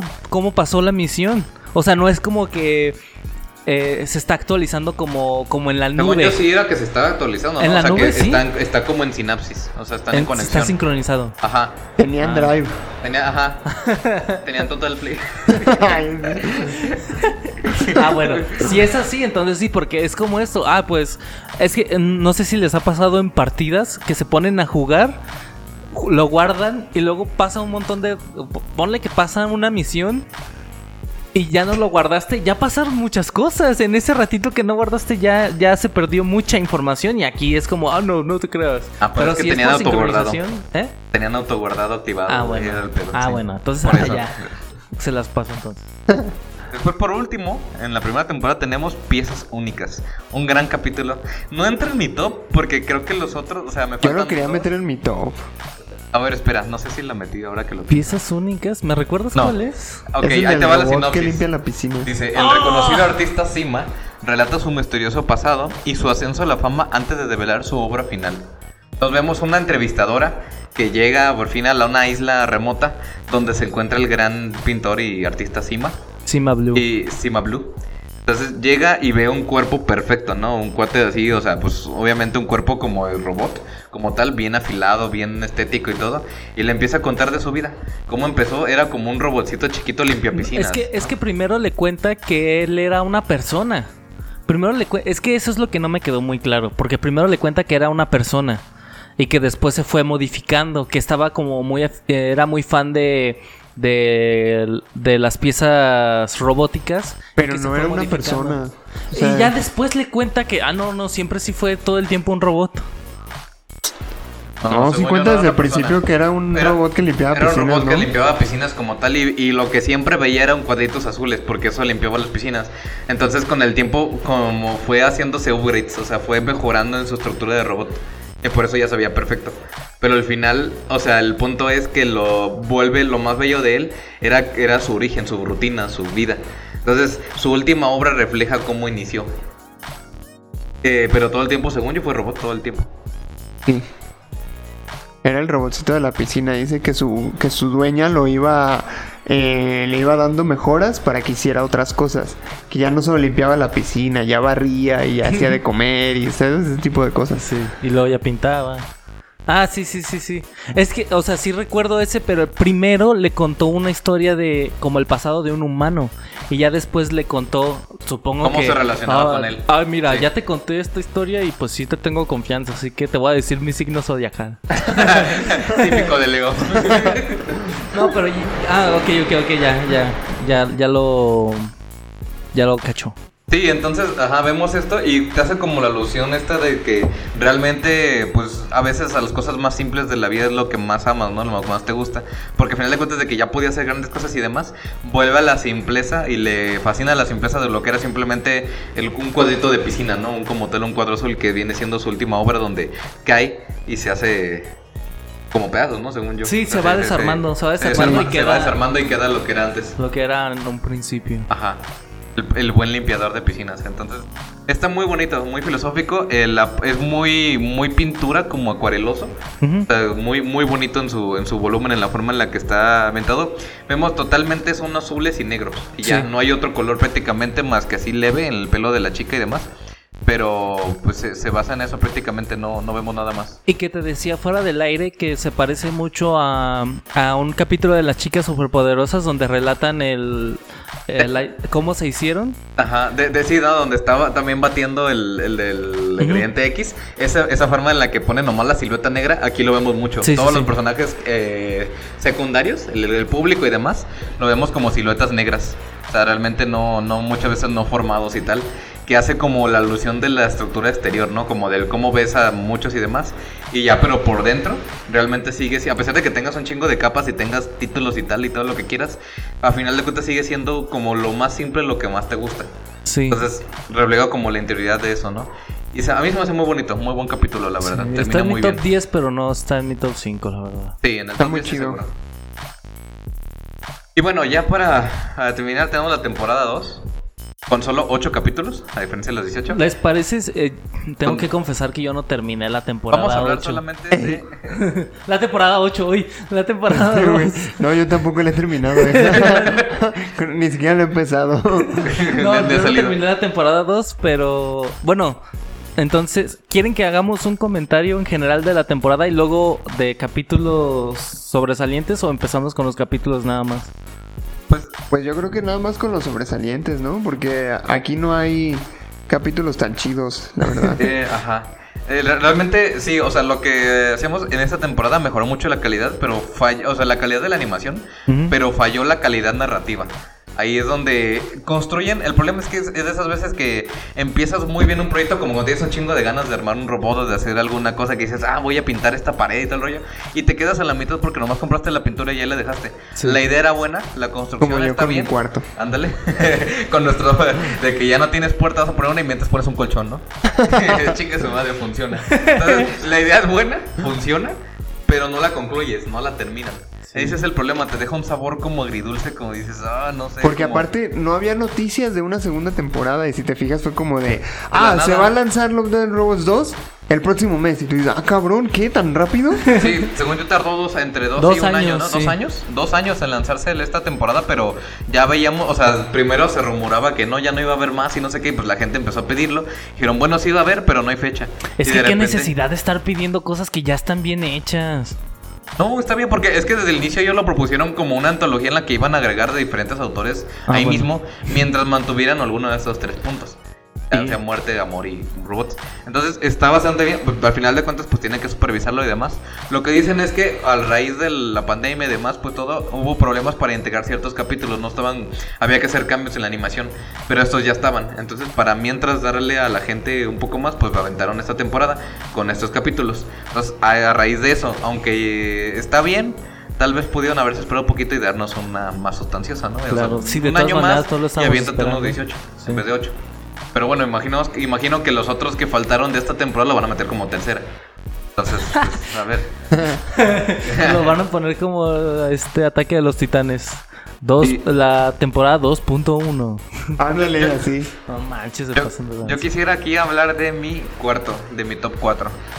Que es respuesta evolutiva. Y no voy a hacer muchos spoilers para que Josué la vea. Ok. Ok, pero en general La temática es muy, es muy simple, ¿no? En la que estamos en un mundo, po- eh, como siempre, ¿no? Postapocalíptico. Ya, o sea, bueno, muy avanzado. En el que la ciudad ya está un poquito más civilizada, está más controlada y demás. Un futuro en el que ya no puedes tener hijos. Ya la gente no debe tener hijos. ¿Por Qué. Porque ahora Ah, son a ver, a ver, inmortales. a ver, Es ilegal. a ver. Entonces, como ahorita la gente ya no debería de tener hijos. Ah, No, pero ahí es Pero- ilegal.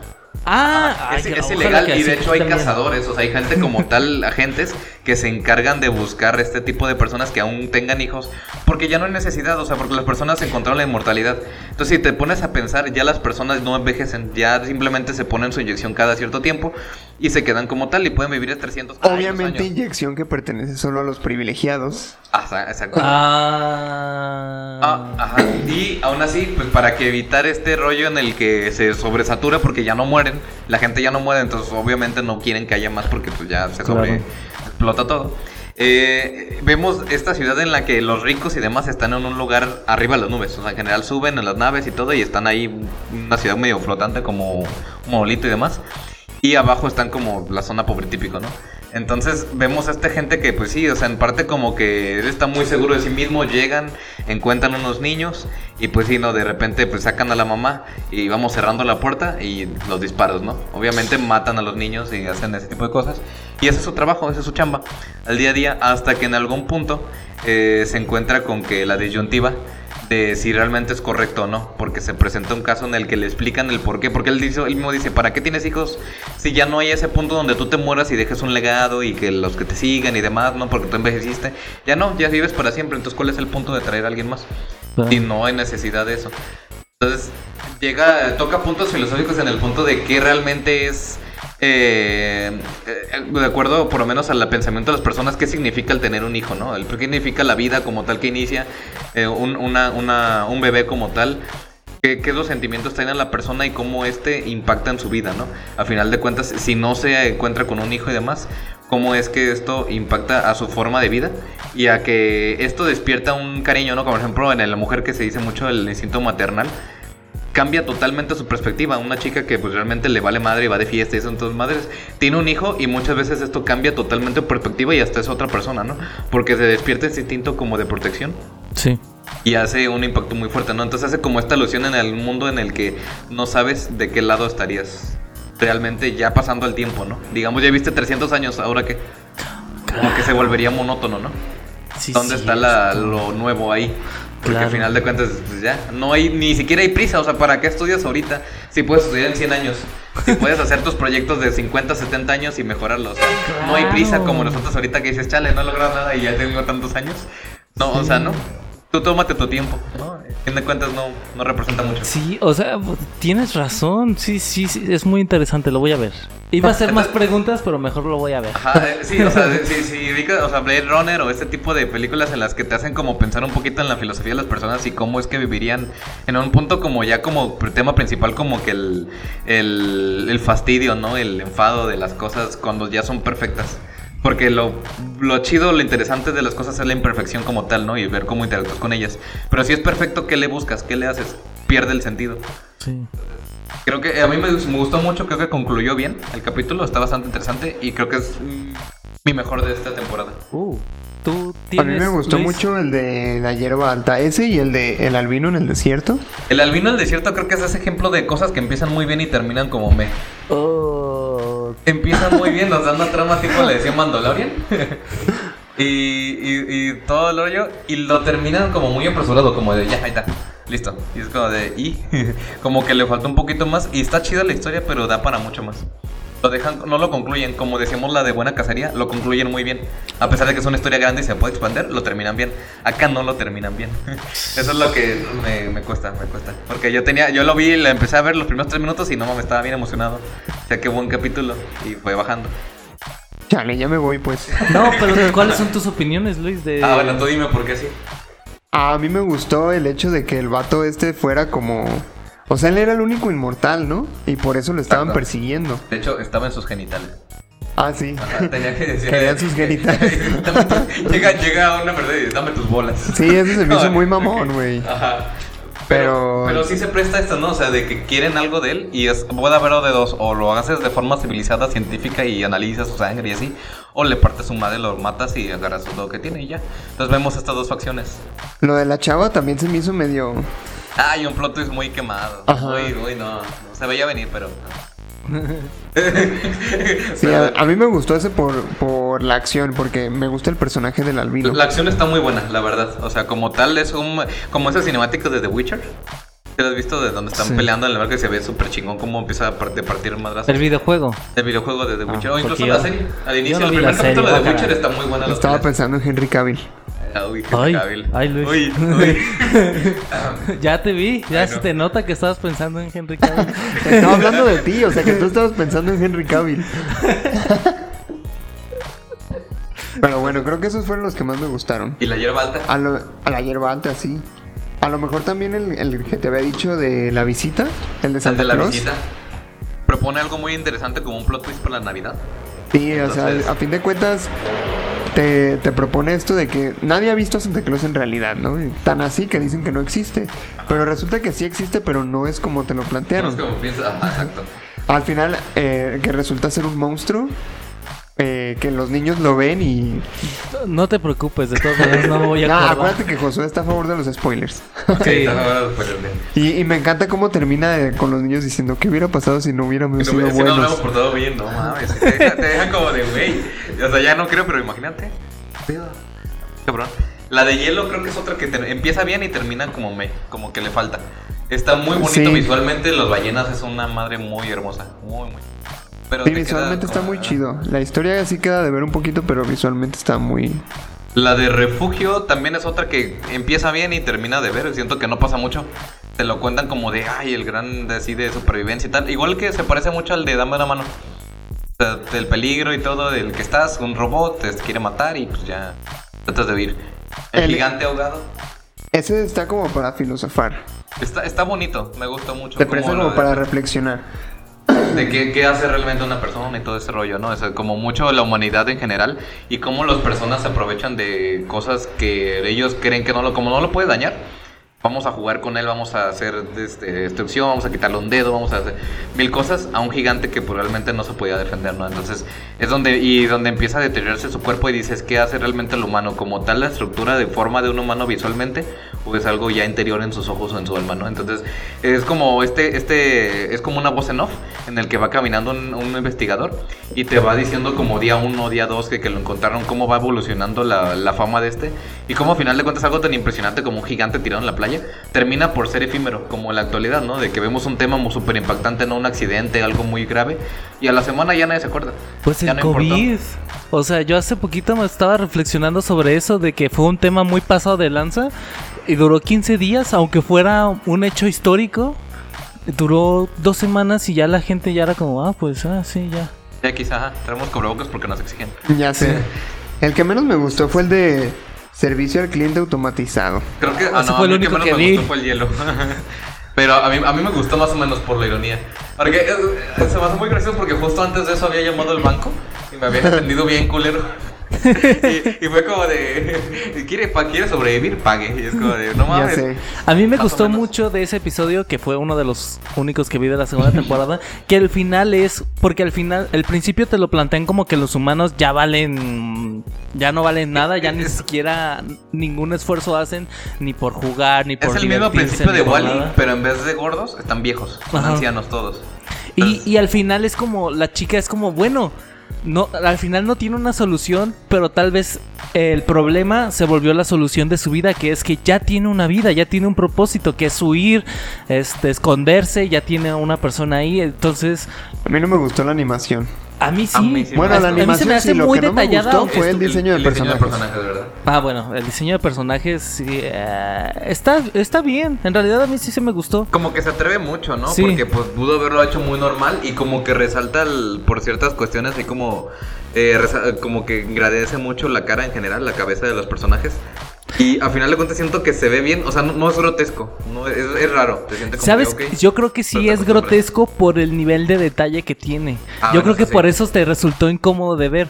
Porque si fuera una caricatura con que hemos visto caricaturas amorfas desde, desde siempre, o sea, la cabeza de, de Phineas no es normal. Pero el problema es que cuando te la ponen en modo muy realista, es como, oh, es muy incómodo de ver. Creo Mira, que ese es ¿dónde el problema, que es incómodo de ver, no que... Que, bueno, pues sí, eso. Sí, sí, sí, o sea, y, y no sé, como que en la trama se queda me, pero como chiste, igual que los otros capítulos que teníamos antes, como broma está chida. Porque Sí. si es como de, ¿segura que lo quiere matar su robot? Bueno, escóndase y corra. es como de, "Güey, qué pedo. Entonces está chido en ese sentido, el perrito está bien bonito. Sí, y el perrito se ve muy real, la verdad. Sí, eso sí. Entonces, eh, Mira, así terminamos hablando de toda la segunda toda temporada. la ¡Eh! ¡Eh! Pues ya, pues fue como que el 20% del capítulo fue la segunda porque pues es muy poquito. Pero... Pero bien, en general, creo que es una muy buena serie en general. Yo creo que el problema de la segunda temporada que a muchos no les gustó es porque le elevó demasiadas expectativas la primera temporada. Claro, es que la primera temporada en general, o sea, si la agarras como un conjunto los 18 capítulos, yo creo que tiene fácil un 90, un 80 y tanto. O sea, está muy bien, muy, muy bien. No, Aunque yo tiene, incluso le pondría más. es que tiene capítulos flojos, como lo de Hitler y alguna así como Sí, que... pero incluso los capítulos flojos son buenos, pues. O sea, es que, por ejemplo, nosotros decimos que son capítulos malos porque los comparamos con capítulos muy buenos. Pero en Sí. realidad ya por sí solos son, Es una, es una propuesta muy, muy interesante, muy diferente, sobre todo es que se nota que es muy multicultural, ¿no? Porque vemos algunos en China, otros en Estados Unidos, otros Sí. en Rusia, o sea... Otros en un y- refrigerador. eh, otros en refrigerador. no sé dónde queda eso, pero sí, también. Entonces, vemos como este tipo de narrativas muy distintas, porque si te fijas, incluso si ves en cada capítulo, sí son de diferentes nacionalidades de los directores y demás. Entonces ahí se nota la forma en la que lo cuentan las cosas es muy distinta. Pero al mismo tiempo como que te hace sentido que estén juntas. Sí. Todo- excepto la que decías de, de la de testigo, que a lo mejor podía estar fuera. Es que ese Es que, ajá, no necesariamente tendría que estar aquí, pero es muy buena. es excelente. Pero si hay muerte. De muerte, Sí, sí, sí. destrucción y... Pero es Y que cumbia. Cumbia. y fetiches. este, entonces, para conclusiones, ¿qué conclusiones tienen? Conclusión es que es muy buena. La, o sea, como serie, hablando como serie, es muy buena. Si hablamos por temporadas, la segunda no es tan buena. Si hablamos por capítulos, bueno. pues, pues si hablamos por capítulos, escuchen otra vez el capítulo que están escuchando. Sí, Y no, es- la verdad en general está muy bien y se nota que hay como una supervisión en la cual manejan como que como que eligen, ¿no? Yo creo que no son así, no les presentaron estos capítulos y ahí van, sino que hubo algunos que despreciaron obviamente que dijeron, no, este no queda, este no queda, este sí. Entonces creo que la dirección que haya en cargo, que a pesar de que haya diferentes directores, haya un director general, como eh, con el general este, este cuate de Deadpool, este... Que se Tim Miller. el nombre. Tim Miller. Tim, ah, Tim Miller, que él esté como productor supervisor y demás de todos los capítulos y cómo se van incluyendo, creo que es necesario, porque al final de cuentas, porque podría, como son diferentes directores, podrían hacer cualquier cosa y podría salirse y sentirse como que no es un todo, pero aquí sí se siente la integración bien entre los capítulos. Menos el de Entonces- testigo, que está... Entonces hay, hay, hay de todo, o sea, tenemos acción, terror, este, suspenso en general, un poco de drama también en algunas partes, y como dices, mucha crítica social, mucha este, política incluso. Mucho Entonces, cyberpunk. Ajá, Cyberpunk, este, estilos de animación para todos los gustos, la neta creo que cubren prácticamente todos. No, a lo mejor faltó un poco de stop motion, que es como que el que queda fuera de la tipo no esa animación todavía no la meten, que puede que la metan en algún punto, pero algo como lo de Laika, como el estilo metido aquí en un corto chiquito estaría muy chido. Sí. Este, Yeah, yeah. ya. Entonces, Pues pues, ya. muy bien. Creo que sería todo. Este, véanla y si no, pues busquen cuáles son los mejores capítulos, no necesariamente tienen que verla toda, no es De importante. hecho, hay un canal de YouTube que sube cortos animados así. Igual de todo tipo de. Todas culturas, de todo tipo de animación. Y Mario me lo había dicho, nada más que no me acuerdo cómo se llama. Uy, Mario, Me lo llevo de tarea y les digo. sas. ya. Conclusiones, algo más. Pues nada, si te gusta Black Mirror, creo que va un poquito como que el estilo de tipo de narrativa, entonces está muy chido, conclusivo. Y hay una serie que también recomiendo mucho que está en Amazon, que se llama Philip Dick's, eh, ¿se llama Stories o Dreams? Philip Dick's Dreams, que es como hace alusión a este libro de las los robots sueñan con ovejas eléctricas. No sé si alguna vez, si les suena o alguna vez han oído esto, que son No. cuentos este, viejitos que, que hacen alusión a lo, a lo que ahora presenta Black Mirror, ¿no? Que hab- hablaba como del futuro de los robots, de la forma de las IAs cuando superaran a las personas. Está muy buena live action y por ahí tenemos unos capítulos con gente como Brian Cranston. Entonces, tiene, tiene, tiene muchos actores muy buenos, que ahorita nomás me acuerdo de ese, pero, pero está bastante buena y son como ocho capítulos, entonces vale la pena que le den una checada si les gustan ese tipo de historias. Va. Ya, ya. Bueno, pues creo que hasta aquí llega el capítulo de hoy. Muchísimas gracias por escucharnos. Gracias Josué y Dani por, por participar. Eh, les recordamos que nos pueden seguir en nuestras redes sociales. Nos encuentran como punto geek podcast en Facebook y en YouTube. Y punto guion bajo geek guion bajo podcast en, Insta- en Instagram. Eh, me despido. Yo soy Luis Montes. Soy Daniel Castellanos. Yo soy Josué Sánchez. Y nos escuchamos en el próximo episodio de Punto Geek. Hasta la próxima. Hasta la próxima. Hasta la próxima. ¡Corte! Hasta la próxima.